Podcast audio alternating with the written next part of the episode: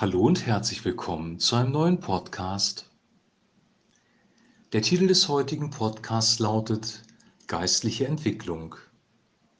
Wir lesen aus Lukas Kapitel 1, den Vers Nummer 80. Johannes wuchs heran und wurde stark im Geist.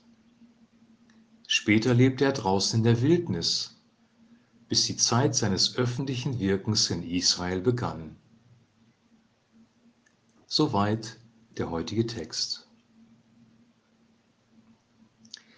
Ein sehr kurzer Text, ein einziger Vers, und dieser einzige Vers beschreibt aber, wie ich finde, sehr gut die Entwicklung eines Menschen, die geistlich-spirituelle Entwicklung eines Menschen, und zwar am Beispiel von Johannes dem Täufer. Wir hatten ja im letzten Podcast gehört, dass ähm, Zacharias, der Vater von Johannes, vom Heiligen Geist erfüllt wurde und prophezeit hat, zunächst einmal über Jesus selber, den Erlöser, der Gottes Barmherzigkeit zeigt, dann aber über seinen eigenen Sohn in Vers 76, und du, mein Kind, wirst Prophet des Allerhöchsten genannt werden, weil du den Weg des Herrn ebnen wirst. Also Johannes wird auch erwähnt, über ihn wird auch prophezeit, er wird den Weg des Herrn bahnen, der wird ein Prophet genannt werden. Prophet bedeutet, er gibt die Worte Gottes weiter, wie er es von Gott gehört hat und ähm, wird von Gott gebraucht, um das Volk in die Umkehr zu führen. Du wirst seinem Volk verkünden, wie es Rettung finden kann durch die Vergebung seiner Sünden, steht in Vers 77. Hier steht nun, dass Johannes dann heranwuchs. Johannes wuchs heran. Aus einem Säugling wurde ein Kind, aus dem Kind ein Jugendlicher, aus dem Jugendlichen ein Erwachsener. Also so wie, wie wir auch heranwachsen, so wuchs auch Johannes heran. Er wurde zu einem Mann. Und dann steht hier noch etwas Besonderes und wurde stark im Geist. Johannes wurde stark im Geist. Wir haben ja gehört, dass er schon im Mutterleib mit dem Heiligen Geist erfüllt worden ist. Und hier steht, er wurde stark im Geist. Was bedeutet das? Das bedeutet, dass nicht nur sein physisches Leben gewachsen ist, sondern dass auch sein spirituelles Leben sich entwickelt hat. Und über Elisabeth und Zacharias wurde ja gesagt, dass sie wirklich gottesfürchtige Menschen sind. In Vers 6, Zacharias und seine Frau führten ein gottesfürchtiges Leben und befolgten alle Gebote und Vorschriften des Herrn. Also diese beiden Vorbilder haben ihn ähm, auf der einen Seite geprägt, auf der anderen Seite war der Heilige Geist da, der unser Tröster, Beistand und Ratgeber ist, der auch diese Entwicklung herbeigeführt hat. Er wurde stark im Geist.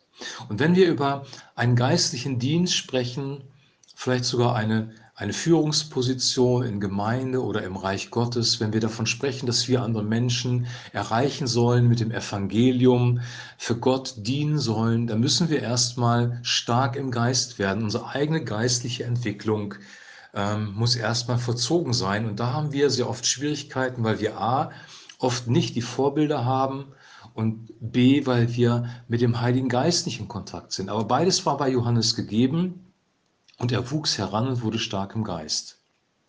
Wenn du das noch nicht erlebt hast, kannst du auch diese Entwicklung nachvollziehen. Wenn wir neu geboren werden von oben, sagt Jesus, dann sind wir ja wie Kinder und diese Kinder entwickeln sich auch, sie wachsen heran, werden stark im Geist. Das heißt, deine neue Identität, dein neuer Mensch muss auch heranwachsen und sich entwickeln heranwachsen und entwickeln in einer geschützten, heilen Umgebung. Dann steht hier, später erlebte er draußen in der Wildnis. Die Wildnis war ein unwirtlicher Ort. Ein Ort, wo er sich auseinandersetzen musste mit wilden Tieren, wie König David, als er Hirte war. David wurde übrigens auch vorbereitet in der Wildnis, nämlich bei den, bei den Schafen, für seinen Dienst als König von Israel. Und Johannes wird vorbereitet in der Wildnis für seinen Dienst als Propheten. Wenn du also im Reich Gottes einen Dienst tun willst oder wirst, weil es dir prophezeit worden ist, dann wirst du vorbereitet und diese Vorbereitung kann in einer öden Gegend, einer Wildnis passieren. Das kann ein säkularer Beruf sein, das kann sein, dass du dich wirklich zurückziehen musst, um von Gott zu hören, dass du dich frei machst von der Reizüberflutung dieser Welt, von sozialen Medien, von Fernsehen, von Einflüssen von Menschen und wirklich in die Stille kommen muss zu Gott.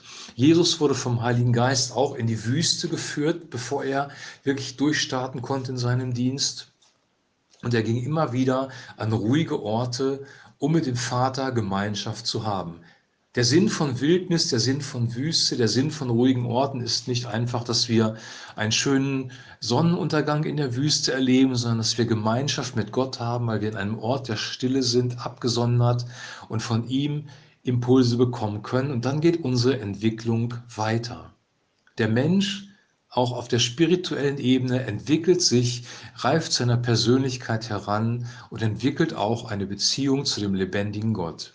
Auch das können wir übrigens nachholen. Wenn wir die nicht hatten, ähm, können wir eine Beziehung mit Gott starten, können sein Wort lesen, können uns von den Worten von Jesus inspirieren lassen und ihm wirklich nachfolgen. Und dann kommt der öffentliche Dienst, das öffentliche Wirken von Johannes in Israel. Das ist der letzte Abschlusspunkt hier, der genannt wird. Johannes war vorbereitet worden. Er wuchs heran, wurde stark im Geist, war in der Wildnis, hatte das Training und dann kam sein öffentlicher Dienst in Israel. Und ein gesunder Dienst funktioniert genauso. Weil du kannst einen gesunden Dienst für Gott nur dann durchführen, wenn du selbst gesättigt bist in deinem Herzen von der Liebe Gottes, wenn du die Ressourcen hast, die Kraft und wenn du auch Charakter entwickelt hast. Weil das passiert in der Wüste. Das passierte bei David. Das passierte auch bei Josef zum Beispiel, das passierte auch bei Johannes. Der Charakter des Menschen wird in der Wüste, in der Wildnis entwickelt. Die Gabe, die du bekommst durch den Heiligen Geist, ist ein Geschenk. Wir sprechen von Charisma, von Gnadengabe. Die Gabe Gottes ist ein Geschenk. Aber das Geschenk ohne Charakter ist gefährlich. Wie es so schön heißt, Charisma ohne Charakter führt zur Katastrophe. Charisma ohne Charakter führt zur Katastrophe. Vielleicht haben wir in der egozentrisch geprägten, von sozialen Medien geprägten Welt, wo wir anderen Einflüssen ausgesetzt sind, wahrscheinlich alle äh, Nachholbedarf in der Entwicklung unseres Charakters. Aber es ist möglich. Wenn wir mit Christus verbunden sind, sind wir wie eine Rebe am Weinstock. Eine Rebe am Weinstock empfängt die Kraft des Weinstocks und dann wachsen letzten Endes Früchte an dieser Rebe. Ihr könnt das nachlesen in Johannes Kapitel 15. Und eine Frucht ist die Frucht des Geistes. Und die Frucht des Geistes wird in Galaterbrief Kapitel, 15, äh, Kapitel 5, Vers 22 ähm, genannt. Wenn dagegen der Heilige Geist unser Leben beherrscht, wird er ganz andere Frucht in uns wachsen lassen. Liebe, Freude, Frieden, Geduld, Freundlichkeit, Güte, Treue, Sanft und Selbstbeherrschung. Oder anders ausgedrückt oder mit einem Wort zusammengefasst, ein guter Charakter. Der Heilige Geist bringt einen guten Charakter in unserem Leben hervor und hier schließt sich der Kreis. Wir wachsen heran, der Geist Gottes ist bei uns und der Geist Gottes bringt diesen Charakter hervor.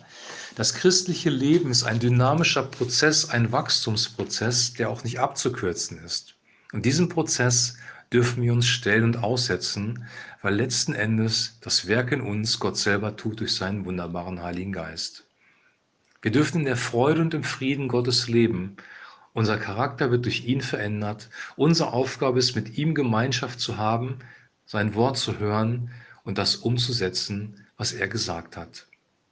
Ich wünsche dir und ich wünsche auch mir selber, dass wir in diesen Lebensstil hineinkommen, dass wir eine gesunde geistliche Entwicklung durchleben, dass Gott uns gebrauchen kann in seinem Reich und dass unser Leben nicht verplempert wird, sondern dass wir wirklich ein sinnvolles und fruchtvolles Leben führen.